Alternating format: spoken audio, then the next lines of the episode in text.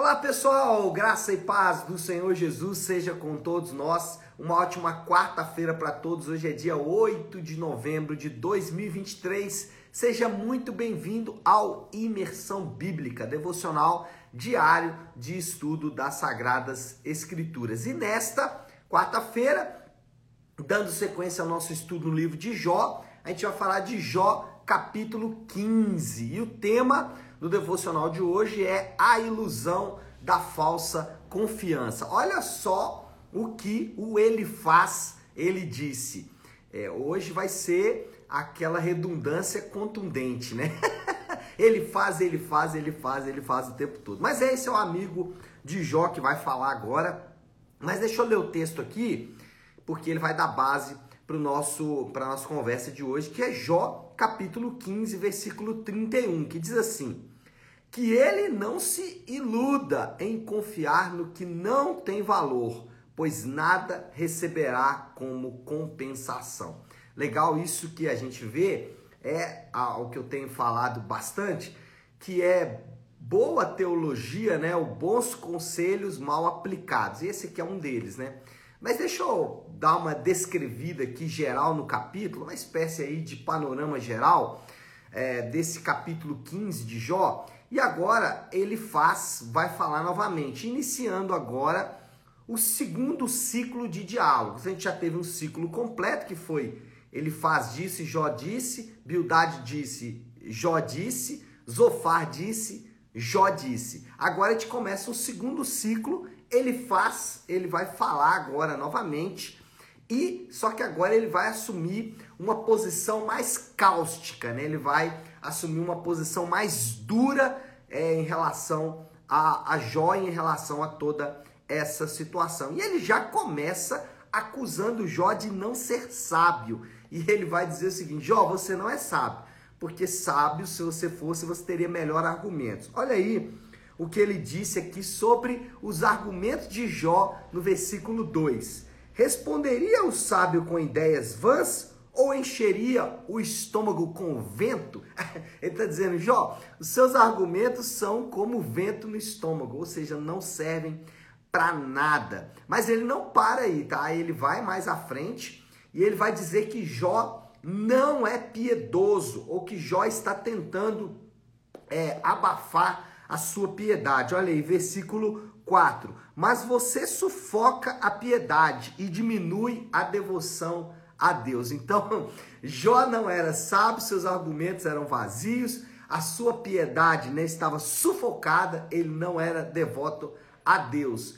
E mas ele não para, eu falei, ele assumiu uma postura cáustica, né? Ele assumiu uma postura ácida que agora, olha só, o versículo 6, ele não para suas acusações e ele vai dizer: Jó, quem te condena é a sua própria boca. Olha aí, versículo 6. É a sua própria boca que o condena, não a minha. Os seus próprios lábios depõem contra você. Que amigo, hein? Com um amigo como esse aí, né? A gente não precisa de outros inimigos. Não, mas é, falando agora sério, ele realmente assume essa posição. Jó, ele tentou argumentar com relação ao posicionamento de seus amigos, e os seus amigos se tornam então, né, que começa com ele faz, por ele ser o mais velho, talvez, ele já dá o tom do que será aqui esse segundo ciclo de diálogos. Mas depois de depois de fazer essas pequenas ponderações sobre a postura de Jó, ele vai agora trazer ali um seu argumento, trazer ali agora os seus pontos. E o primeiro, a maneira como ele vai conduzir isso já é indicado aqui na sua primeira etapa aqui, que é do versículo 14 até o 20.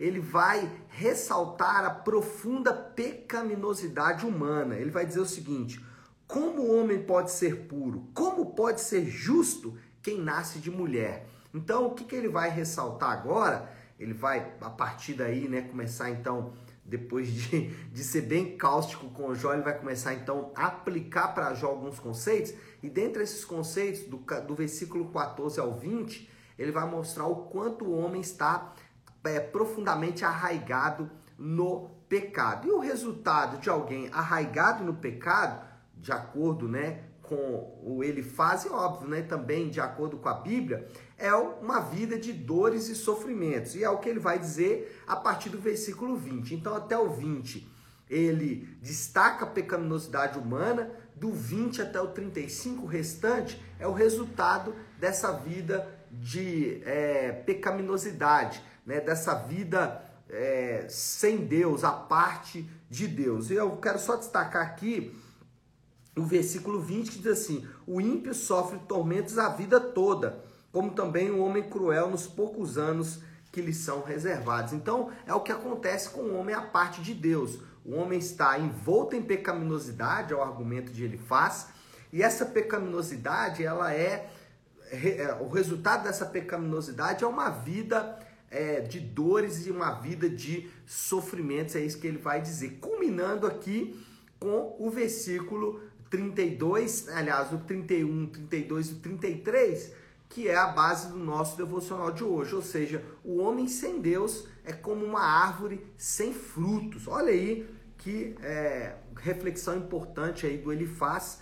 Deixa eu ler desde o 31, a gente já leu, e aí eu vou até o 33. Você fala assim: que ele não se iluda em confiar no que não tem valor, pois não receberá como compens... pois nada receberá como compensação terá completa paga antes do tempo, e os seus ramos não florescerão. Será como a vinha despojada de uvas verdes, como a oliveira que perdeu a sua floração. Então, é, a, a, a conclusão do argumento de Elifaz é que o homem sem Deus, o homem à parte de Deus, ele de fato vai viver dores e sofrimentos e ele é como uma árvore sem frutos. E aqui a gente já começa então a fazer a aplicação do que esse amigo de Jó que ele faz, é, trouxe como ensino para o seu amigo Jó, ainda que como eu sempre digo, né, o ensino dele é bom, porém mal aplicado. Então a gente vai pegar aqui a parte do ensino que é a parte boa. Ele descreve o homem a parte de Deus, que é esse texto que a gente leu. E essa é uma advertência contra a idolatria. É isso mesmo. Ele está dizendo o seguinte: o homem à parte de Deus, ele vai procurar coisas que vão substituir o próprio Deus, que vão se colocar no lugar de Deus. No caso aqui do Elifaz, ele estava dizendo que Jó tentou encontrar ali nos seus argumentos uma maneira de escapar de Deus, mas não ia conseguir. Agora, aplicando para nós, o que a gente vai entender é que ah, qualquer tentativa de substituir Deus vai assumir a, a forma de idolatria. É sobre isso que a gente quer falar aqui, de maneira é, muito resumida, é claro, mas de uma maneira também a lançar luz aqui nesse texto. Ah, sobre a idolatria, a gente tem que lembrar que a idolatria ela assume diversas formas. Essa coisa de se iludir com essa falsa confiança assume diversas formas. Qual, o que pode ser essa falsa confiança ou essa idolatria? Pode ser coisas boas, como dinheiro, por exemplo. Tem pessoas que elas estão, como o Elifaz falou aqui, né? Versículo 31, que não se iludem em confiar no que não tem valor. Tem pessoas que elas confiam mais no dinheiro, que o dinheiro é capaz de trazer saciedade para ela mais do que o próprio Deus. É, e aqui só um ponto importante, que por vezes a gente pensa em alguém que idolatra o dinheiro como alguém muito rico. E de fato, isso pode acontecer, mas não só com os ricos. Existem pessoas que não têm dinheiro e que imaginam que se tivesse dinheiro, a vida seria mais feliz ou ele seria mais realizado. Para, parafraseando aqui, o ele faz que ele não se iluda em confiar no que não tem valor. O dinheiro não tem valor. Quer uma outra coisa? É casamento.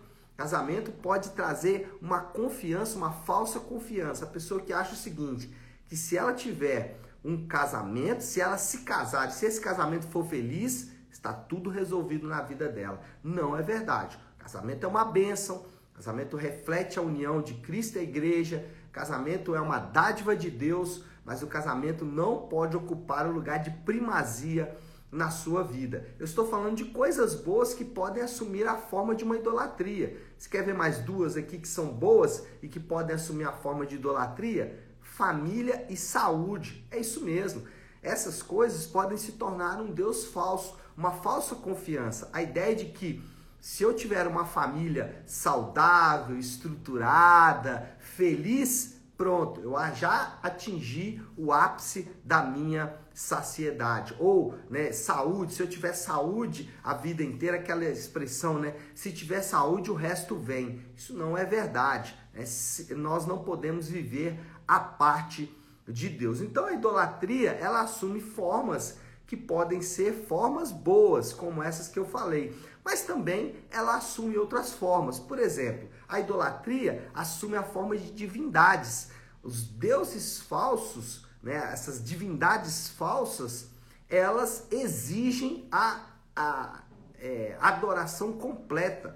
Elas oferecem uma falsa confiança. Essas divindades podem ser as divindades orientais, os falsos deuses orientais, podem ser outros deuses como é, Maomé, Alá e tudo mais. No Brasil, isso assume aí uma forma muito simples que são ah, os santos da Igreja Católica, inclusive Maria. É, são divindades que são adoradas como se fossem ídolos, como idolatria, como deuses. Ainda que as pessoas vão dizer que não é idolatria, é veneração, mas na prática a gente sabe que não é veneração, é de fato idolatria. E eu vou é, falar aqui como ele faz, que ele não se iluda em confiar no que não tem valor. Agora, talvez uma forma de idolatria que a gente às vezes ignora, ignora bastante, é a egolatria, que é a idolatria do eu isso é muito forte na nossa sociedade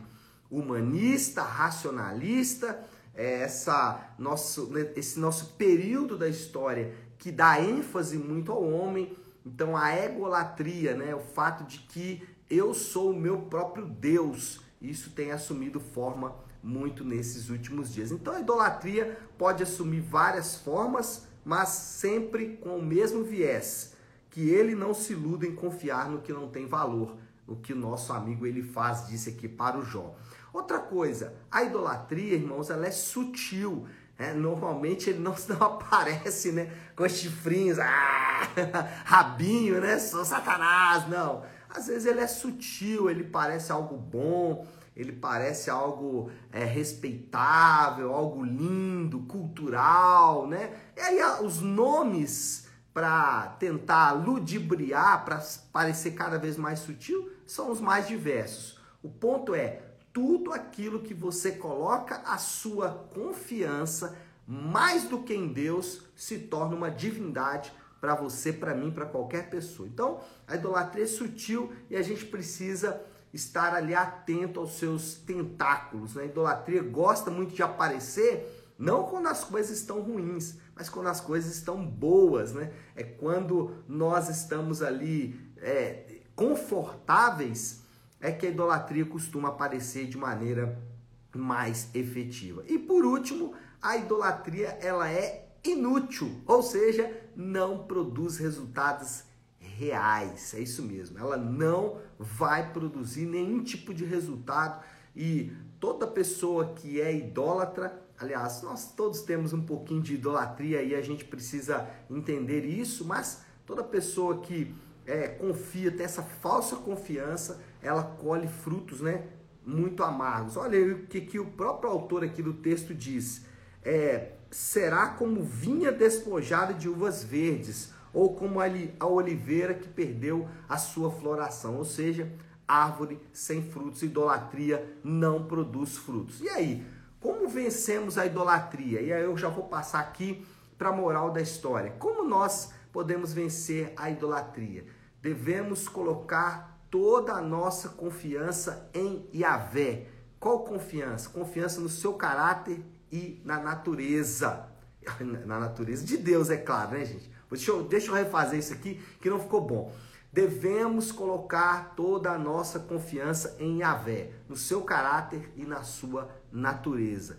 Quando confiamos em outras coisas, a vida se transforma em desgosto, mas quando confiamos em Yahvé, quando confiamos no Senhor, quando confiamos em Deus somente, no Deus revelado nas Escrituras, é a única maneira de vencermos a idolatria. A ideia que é nós não vamos conseguir deixar de amar os deuses falsos. O que a gente tem que fazer é amar o Senhor sobre todas as coisas, né? E esse é o desafio do Léo, a aplicação final aqui, que é a forma como Jesus resumiu os mandamentos. A gente tem que se lembrar qual é o primeiro mandamento: amar a Deus sobre todas as coisas. Por quê?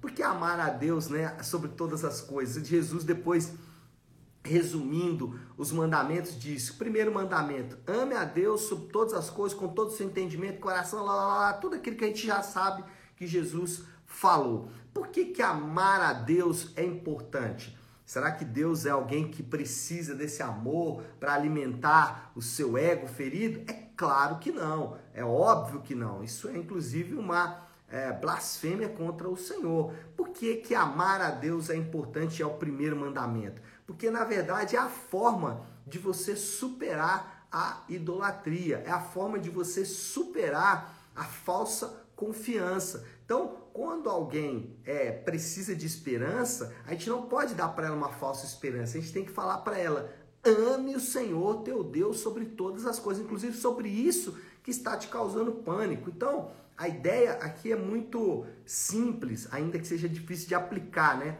Qual é? Você está com problema de saúde? Ame a Deus mais do que a sua saúde. Ame a Deus mais do que o seu casamento. Ame a Deus mais do que o dinheiro. A ideia é ame a Deus. E o que, que é amar a Deus mais do que tudo? Amar a Deus mais do que a sua empresa, amar a Deus mais do que o seu casamento, amar a Deus mais do que tudo. O que, que é? Amar a Deus envolve conhecer a Deus. Então, para amar a Deus, você vai precisar conhecê-lo. E ele se revela através das Escrituras. Amar a Deus também significa devotar-se a Ele, ou seja, dedicar a sua vida a Ele. E amar a Ele significa glorificá-lo somente a Ele, fazer tudo para a glória dele, fazer tudo motivado por Ele mesmo e não por você. Então a ideia é: se eu amar a Deus, porque amar a Deus vai me fazer vencer a idolatria, olha só, eu não vou amar a Deus de fato. Por que eu tenho que amar a Deus? Amar a Deus por quem Ele é, por sua natureza e seu caráter, e não porque isso vai trazer benefícios para mim, ainda que vá trazer mas a motivação não pode ser essa. Então, basicamente é isso aí e eu preciso parar de falar, que eu já falei para danar hoje. e a gente já pode orar, né, gente? Vamos fazer isso? Se você puder, então aí, para um instante o que está fazendo e vamos juntos buscar a Deus em oração.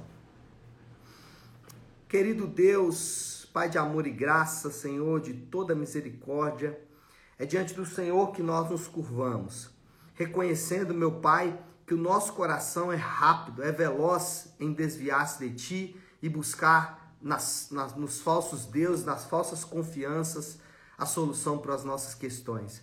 Por isso, nos voltamos para ti agora, clamando que o Senhor nos ajude, que o nosso coração seja voltado tão somente para o Senhor, porque fazendo assim, a confiança em ti vai nos livrar da falsa confiança. Essa é a nossa oração e oramos assim em nome de Jesus. Amém. Amém, pessoal? Bom, então é isso. Nós vamos ficando por aqui. Que Deus te abençoe. Uma ótima, uma excelente quarta-feira para todos. Fiquem com Deus.